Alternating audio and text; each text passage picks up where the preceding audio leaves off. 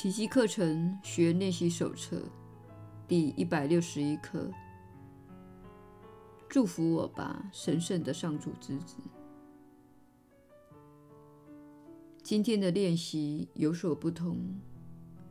我们下定决心抵制自己的愤怒，如此，恐惧才会消除，为爱腾出空间。我们今天练习的观念，简单地道出了救恩的内涵。这一句话，也是对诱惑的一种答复。它等于是邀请基督进入先前充满恐惧与愤怒的地方。在这句话中，救赎圆满地完成，你也逃过了世界的劫运，天堂得以重现它的原貌。这一句话是上主的天音给你的答复。心灵的本来境界是彻底抽象的，如今，它有一部分已经违背了自己的本性，不再是万物为一体。他只能看见整体中支离破碎的片段，为此，他才可能打造出你眼前这个支离破碎的世界。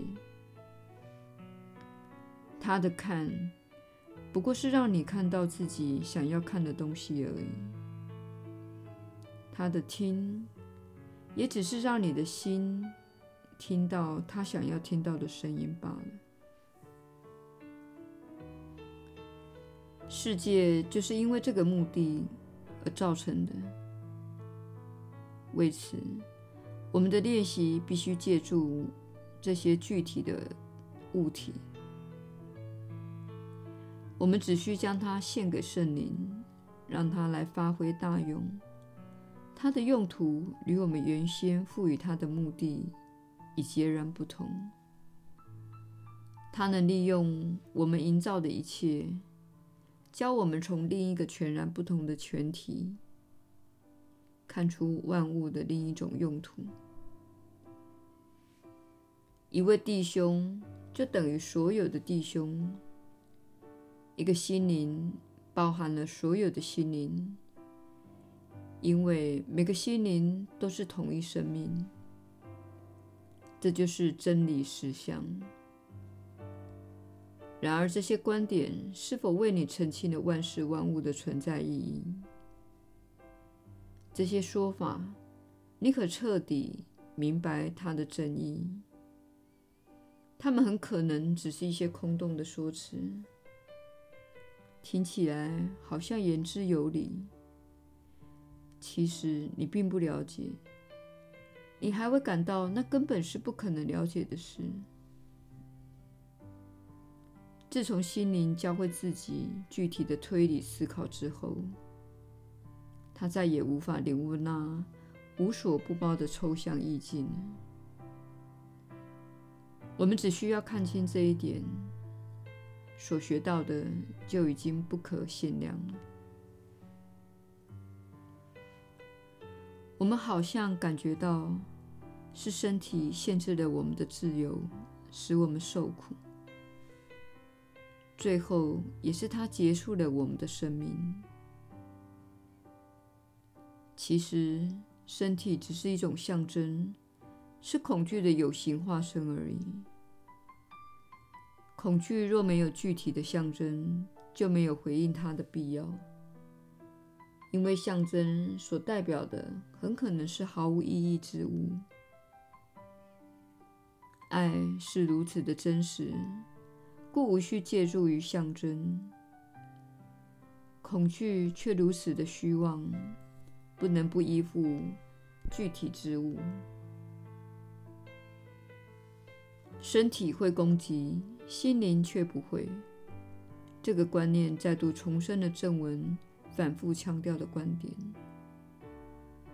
为此之故，身体轻而易举地变成了恐惧的象征。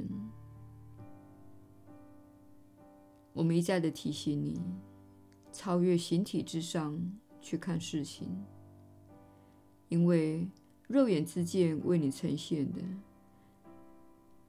只会是爱的仇敌的象征。基督会见对他们一向视若无睹，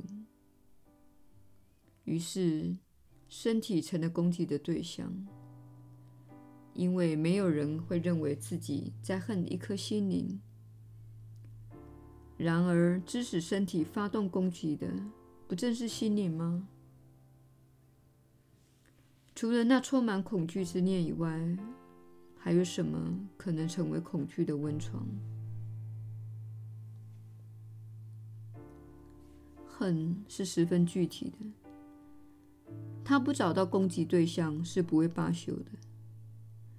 仇敌在他的眼中必然具有某种外形，是他摸得到、看得到，而且听得到，最后还能杀得掉的。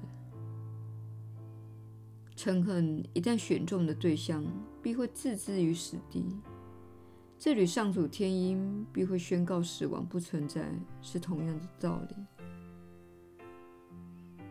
恐惧是个无底的深渊，他眼光所及之物都会被他吞噬。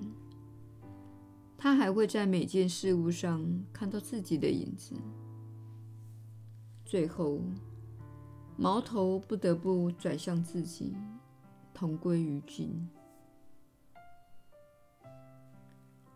你若是弟兄为一具身体，就等于是他为恐惧的象征，他必然会加以攻击的，因为他会看到自己的恐惧正站在对面，随时伺机攻击，叫嚣着要与他复合。不要低估了恐惧必然反射出来的强烈怒火，他愤怒的时候。疯狂的张牙舞爪，想要逮住那造出他的人，将他一口吞噬。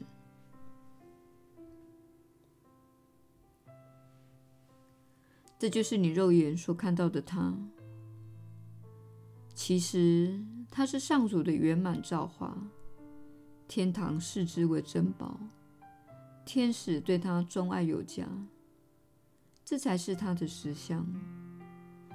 他的美善在基督会见下反映出来的模样，是如此的圣洁美丽，让你身不由己地屈膝于他的脚下。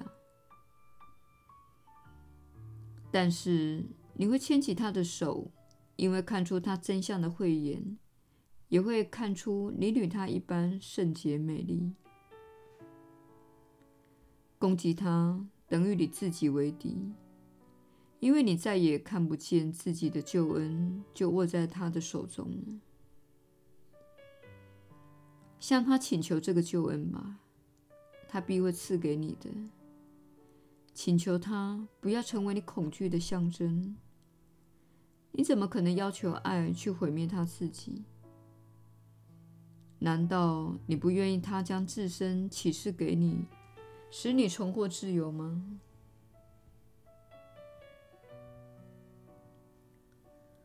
我们今天要继续你先前的练习方式。此刻你更胸有成竹了，离基督的会见也更近了。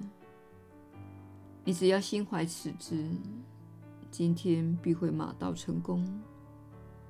成功之后，你再也不会轻易听信肉眼所招来的种种见证。你所见到的任何一物，都会向你吟唱那一首记忆犹新的古老歌曲。天堂并没有遗忘你，你难道还不想忆起他来？现在选择一位弟兄，作为所有弟兄的象征，然后向他祈求救恩。你先尽可能的看清他。也就是他在你心目中所认定的样子，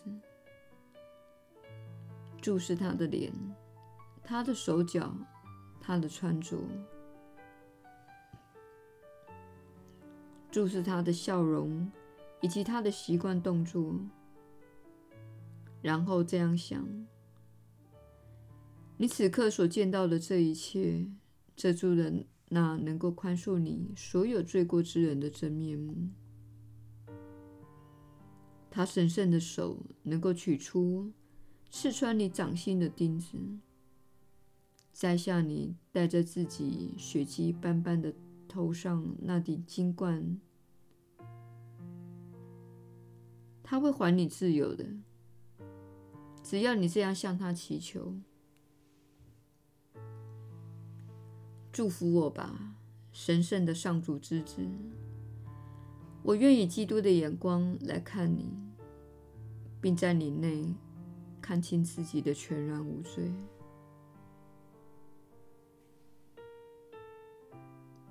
你一呼求，他就会答复的。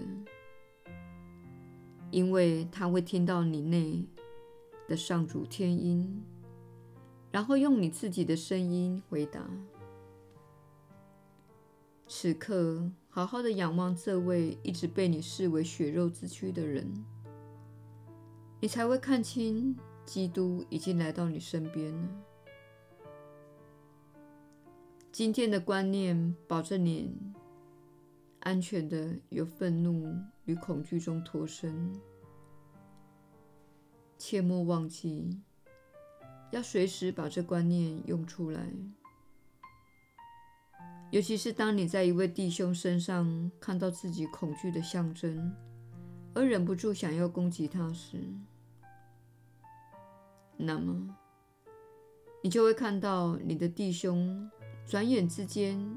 由仇敌变成你的人间救主，由魔鬼摇身一变成了基督。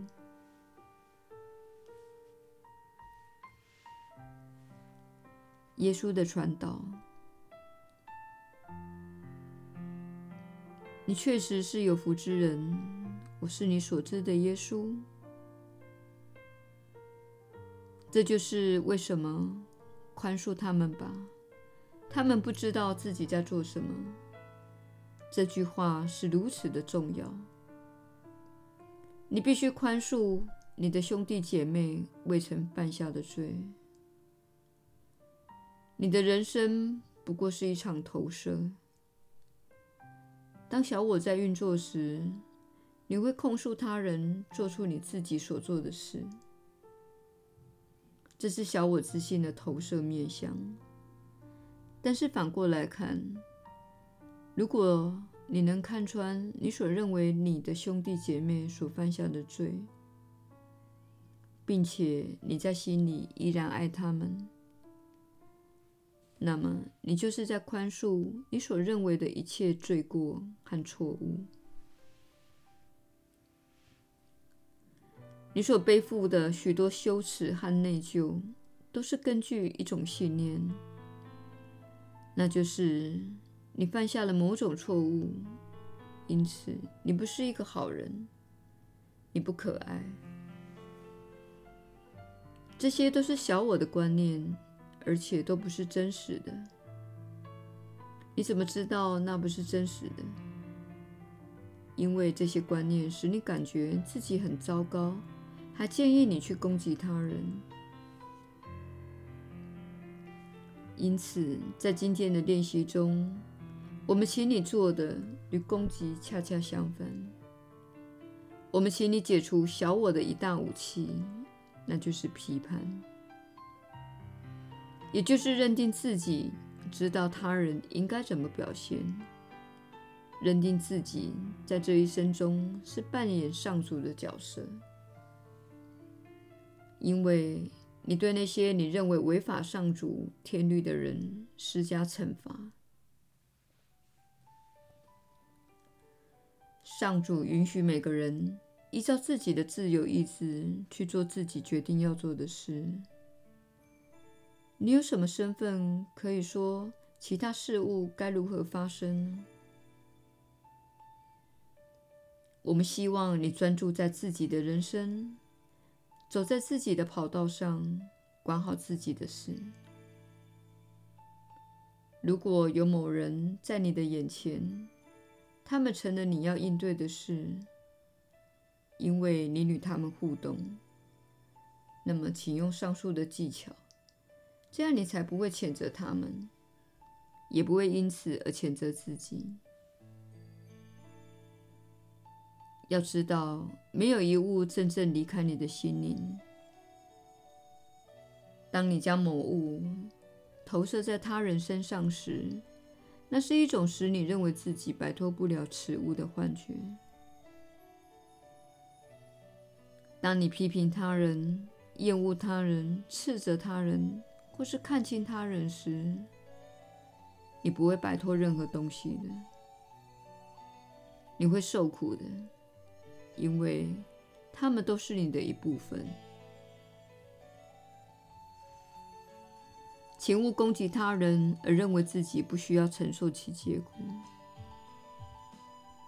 你会承受那个攻击的结果的，这不是因为你遭到会报复的上主的惩罚，而是因为这是一个反照的宇宙。你会收获你所播下的所有种子的。我是你所知的耶稣。我们明天再会。